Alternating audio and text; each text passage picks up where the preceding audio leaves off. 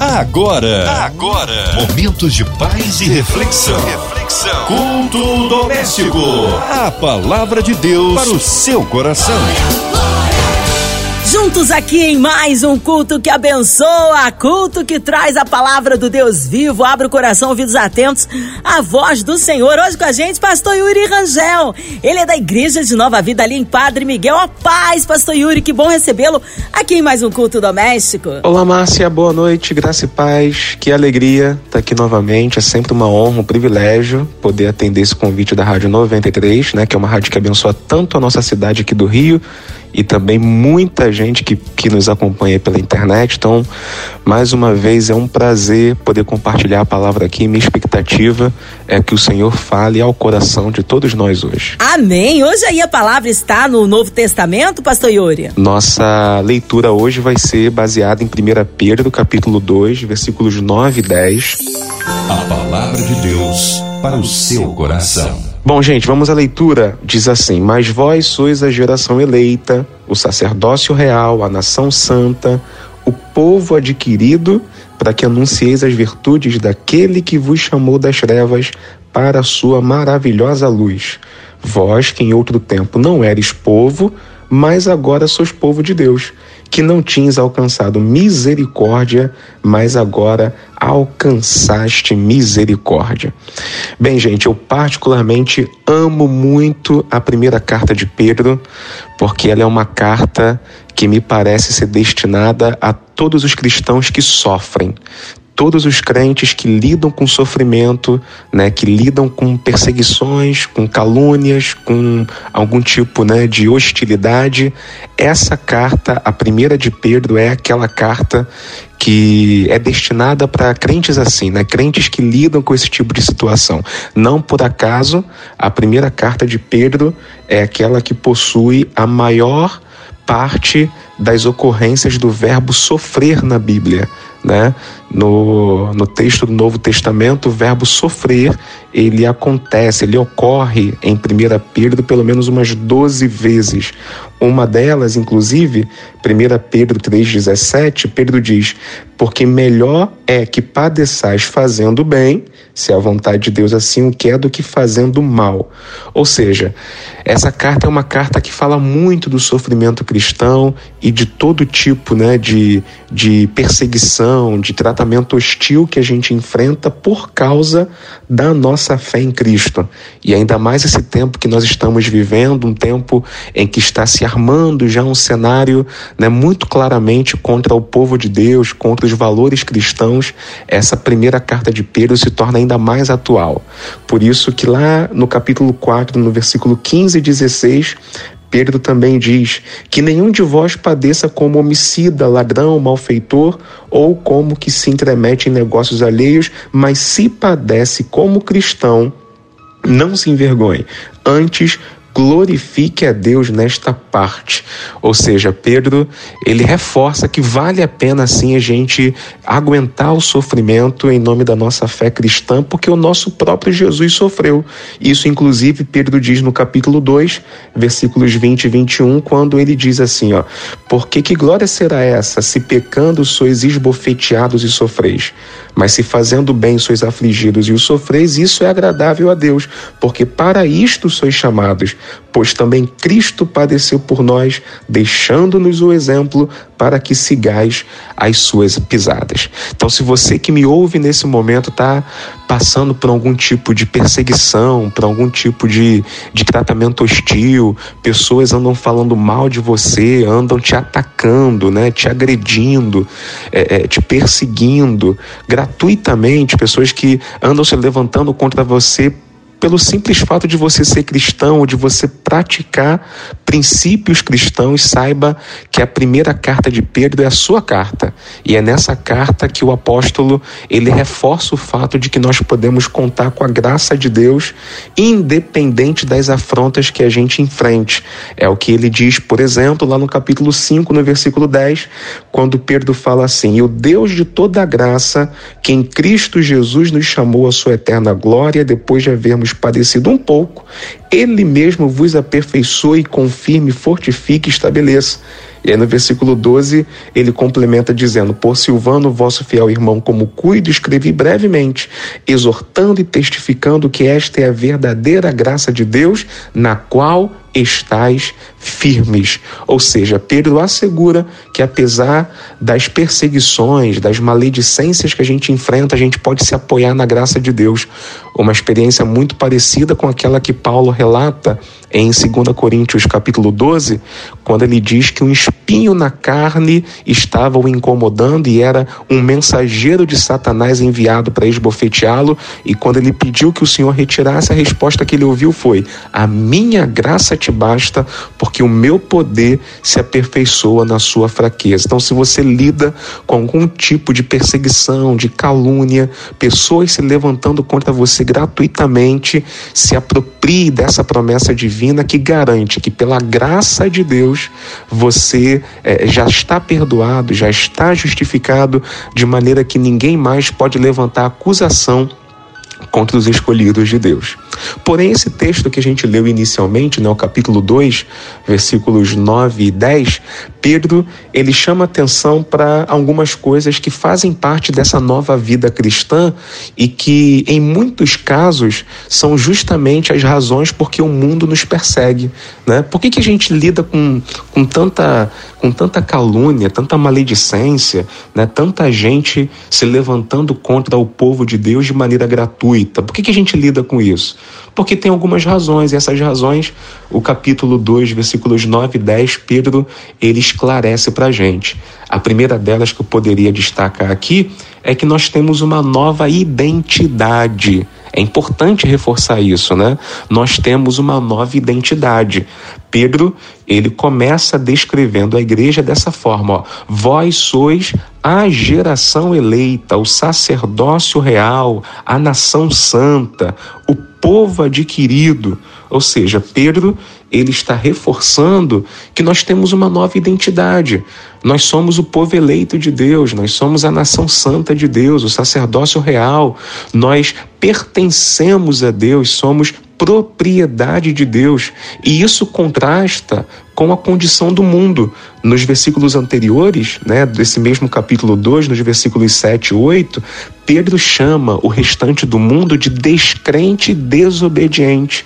Ou seja, enquanto as pessoas que rejeitam a Cristo são descrentes e desobedientes, você que reconheceu Jesus como teu Salvador, você faz parte desse grupo que ele denominou como geração eleita, sacerdócio real, nação santa, povo adquirido. Então é importante que a gente entenda que uma das razões por que o mundo nos odeia é essa nova identidade. Nós somos o povo de Deus né? Nós somos escolhidos por Deus, nós não pertencemos mais ao mundo e essa, essa, esse nosso desprendimento do mundo, né? Essa nossa libertação do mundo incomoda as pessoas que ainda não reconhecem Cristo como seu Senhor. Por exemplo, lá em João 15, 19, Jesus disse: Se vós fosseis do mundo, o mundo amaria o que era seu, mas porque não sois do mundo, antes eu vos escolhi do mundo, por isso é que o mundo vos odeia. Olha, olha Jesus esclarecendo para os seus discípulos a razão de tanto ódio, né, contra os cristãos, né? Jesus ele assegura, se vocês fossem do mundo, o mundo gostaria, o mundo amaria vocês, mas porque eu os escolhi do mundo, eu os tirei do mundo, o mundo vos odeia. Lá na oração sacerdotal do capítulo 17 de João, Jesus Jesus complementa isso no versículo 14, João 17, 14, ele diz: Dei-lhes a tua palavra e o mundo os odiou, porque não são do mundo, assim como eu não sou do mundo. Ou seja, porque nós guardamos a palavra de Cristo, isso provoca no mundo ciúme, provoca inveja, provoca retaliação. As pessoas que não amam a palavra de Deus odeiam aqueles que praticam a palavra de Deus. Então, uma primeira coisa que é importante você ter em mente, que você toda vez que você é, é, é colocar como regra da tua vida viver para Deus, praticar os valores de Deus, viver como um cristão verdadeiro, isso vai provocar reações negativas por parte das pessoas que não aderem ao Evangelho, não creem em Jesus, pelo simples fato de que elas preferem né, continuar nas suas, nas suas práticas ruins, né, nos seus erros, nos seus pecados. Por exemplo, por que razão Caim matou Abel? é, é, aquele primeiro assassinato que nós temos na Bíblia. Qual foi a razão de um irmão matar o outro? A resposta quem dá é João, 1 João 3, versículo 12, João fala: Não como Caim, que era do maligno e matou a seu irmão. E aí ele questiona: por que causa o matou? Porque as suas obras eram más e as de seu irmão justas. Ou seja, é, é, é, João revela que a simples razão de Caim ter assassinado seu irmão é que Caim praticava obras ruins e ele tinha inveja, ele odiava Abel que praticava obras justas. Então, se você quiser viver piamente, Paulo já tinha dito, você vai padecer perseguição, se você se dedicar a viver para Deus, a praticar a palavra de Deus, isso vai despertar inveja, né? Vai despertar por parte de pessoas, muitas delas que convivem contigo, mas que não creem no teu Deus, não confessam Jesus como seu Senhor, isso vai provocar nelas uma reação negativa. Mas em nome de Jesus, não abra mão da tua fé, não abra mão da tua identidade. Você não foi escolhido à toa. João 15, 16, Jesus diz, né? Não foste vós que me escolheste, fui eu que vos escolhi e vos nomeei, para que vades e desfrute e o vosso fruto permaneça. E a consequência, a promessa para esse povo é, a fim de que tudo aquilo que pedirdes em meu nome ao Pai, Ele vos conceda. Então, primeira razão porque a gente enfrenta essas, essas perseguições e tratamentos hostis é porque a gente tem uma nova identidade. A segunda razão é porque a gente tem um novo propósito. Olha que interessante, Pedro, ele complementa, né? Após descrever a igreja como geração eleita, sacerdócio, nação santa, povo adquirido, ele estabelece também um propósito dessa escolha. Ele diz: para que anuncieis as virtudes daquele que vos chamou das trevas para a sua maravilhosa luz. Ou seja, Pedro, ele está revelando que a igreja possui um propósito. Nós fomos escolhidos com uma missão. E qual é a nossa missão? Anunciar proclamar as virtudes daquele que nos chamou. Nós temos agora um novo propósito de vida e nesse novo propósito de vida a gente anuncia as virtudes de Deus, né? Essa essa palavra virtude nesse texto significa as, as excelências, né? as excelentes qualidades, a excelência moral, né? ou seja, as qualidades que Deus tem. O cristão foi chamado para falar de coisas boas, o cristão foi chamado para poder agora transmitir coisas boas, comunicar coisas boas. E isso incomoda o mundo que prefere viver na podridão, que prefere viver no pecado. É por isso também que o mundo às vezes se incomoda com o povo de Deus, porque você que é um cristão verdadeiro, o teu assunto é diferente, a tua conversa é diferente, né? A, a, as tuas brincadeiras são diferentes. Você não tem mais prazer nas indecências, nas obscenidades, nas coisas né, desse mundo que são cheias de malícia, né? Cheias de, de luxúria, de lascívia, de pecado. O cristão verdadeiro não tem mais prazer nisso. O cristão verdadeiro gosta de falar de coisa boa, gosta de falar das virtudes de Deus, gosta de falar de coisas de qualidade, de excelência. E para esse mundo que prefere viver no pecado, esse assunto nosso de virtudes de Deus não é interessante, né? O cristão verdadeiro ele gosta de ocupar sua mente com coisa boa. Por exemplo, Filipenses 4, verso 8, Paulo diz: "Quanto ao mais, irmãos, tudo que é verdadeiro, né? Tudo que é honesto, justo, puro, amável, de boa fama", ele complementa: "Se há alguma virtude, se há algum louvor, nisso pensai". Ou seja, Paulo ele recomenda que o cristão verdadeiro ocupe né, o seu pensamento com coisas boas. Quem ocupa seu pensamento com coisas boas vai querer conversar de coisas boas, vai falar de coisas boas, vai transmitir coisas boas. E isso incomoda o mundo. O mundo, infelizmente, ama o mal. Essa que é a verdade. O mundo ama o pecado, ama a carnalidade. E todo indivíduo que aparece, né, demonstrando prazer em falar das virtudes de Deus, isso provoca incômodo.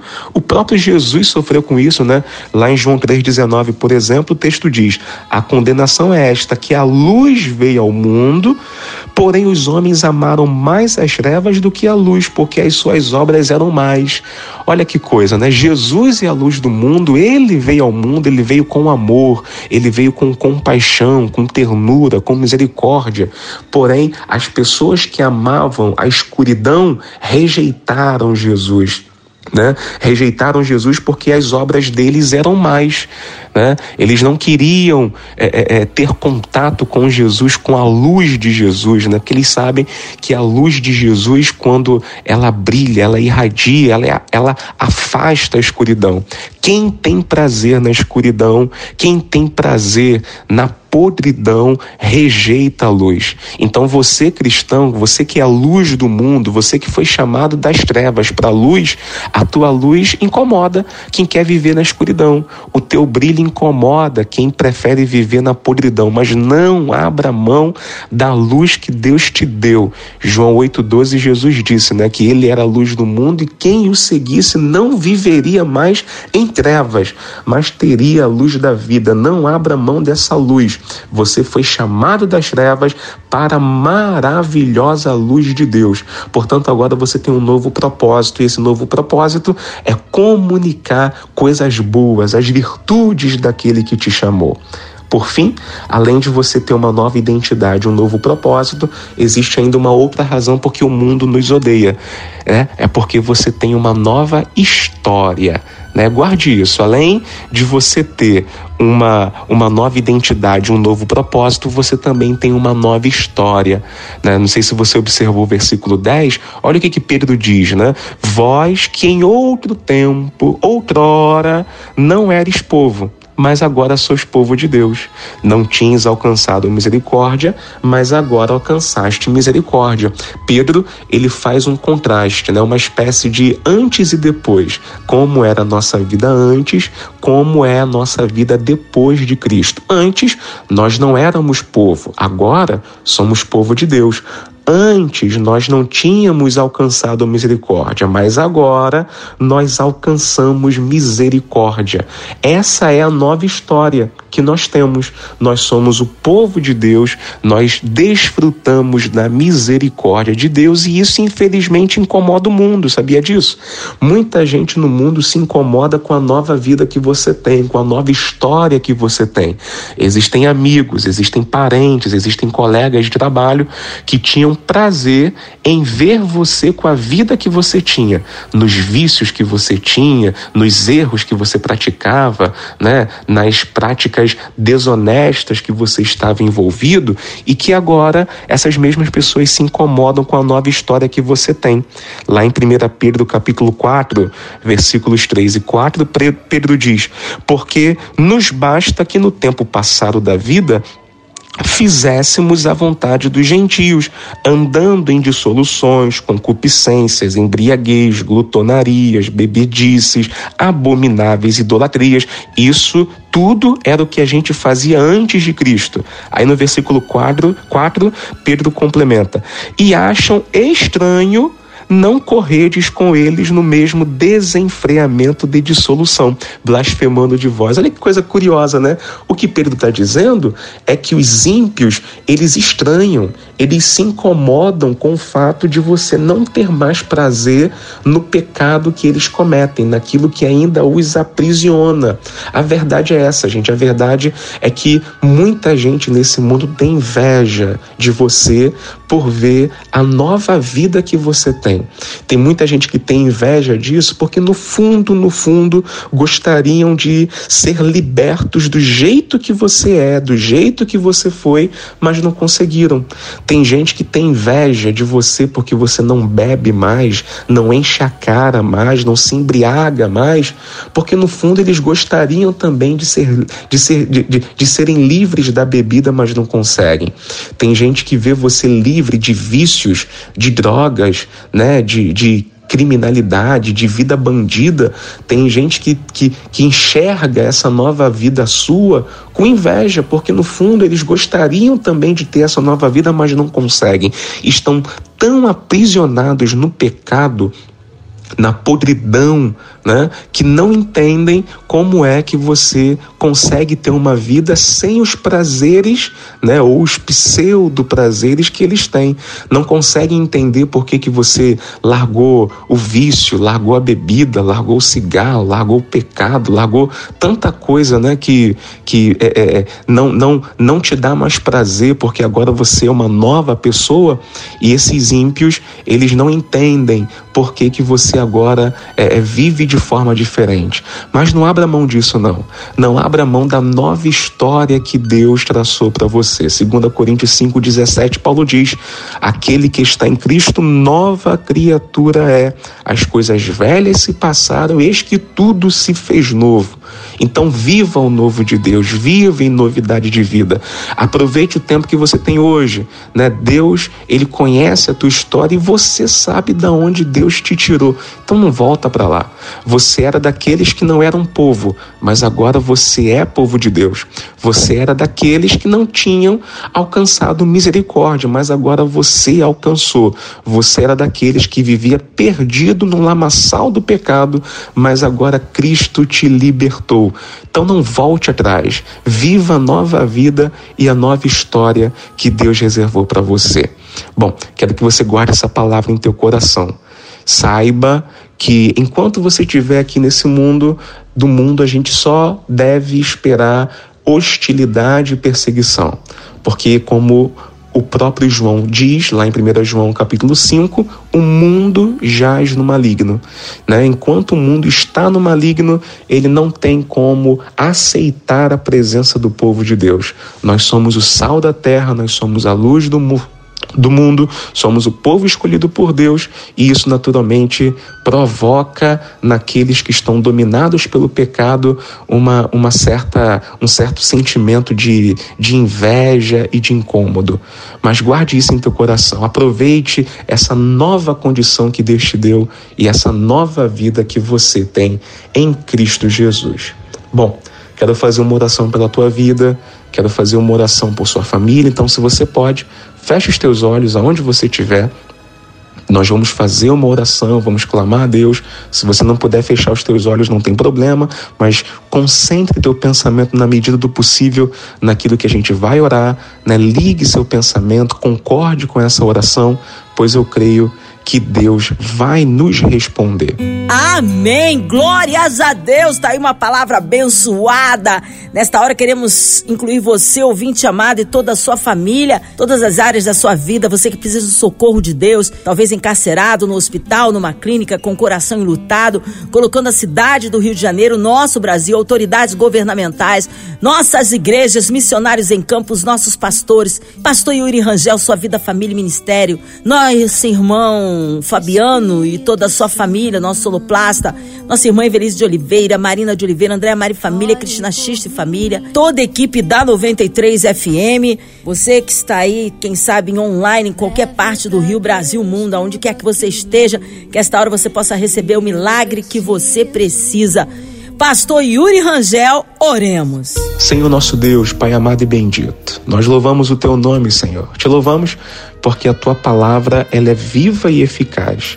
Te adoramos porque o Senhor é misericordioso e cada uma, cada pessoa, cada cada gente, cada indivíduo que o Senhor colocou para poder ouvir essa mensagem é porque certamente precisava de uma resposta, de uma direção da tua parte e cremos que ela foi dada por meio da tua palavra.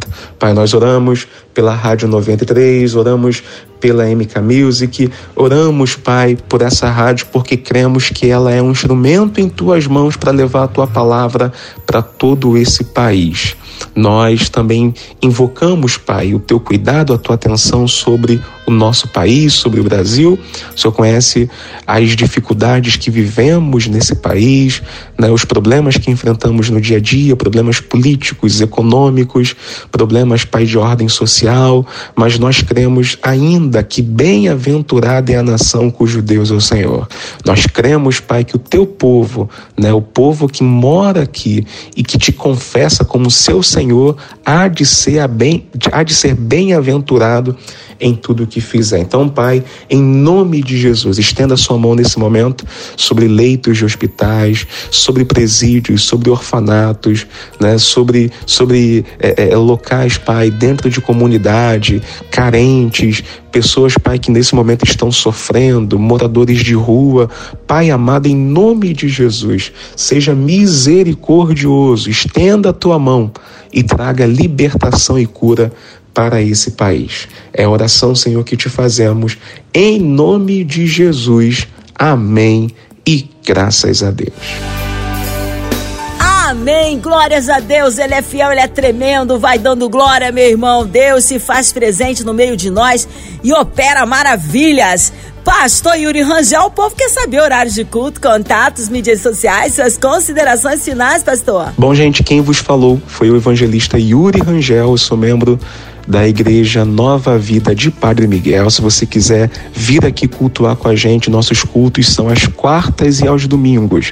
Às quartas-feiras, nosso culto começa a partir das 19h30. Aos domingos, pela manhã, nossa programação se inicia com a escola dominical a partir das 9 horas e o nosso culto matinal a partir das 10 da manhã. E à noite, a partir das 18 horas, também fazemos aqui o nosso grande culto de celebração, de adoração ao Senhor, né, na nossa igreja, que é dirigida pelo nosso pastor presidente, pastor Gil Duarte. Se você quiser cultuar conosco, nossa igreja fica na Avenida Santa Cruz, número 2255.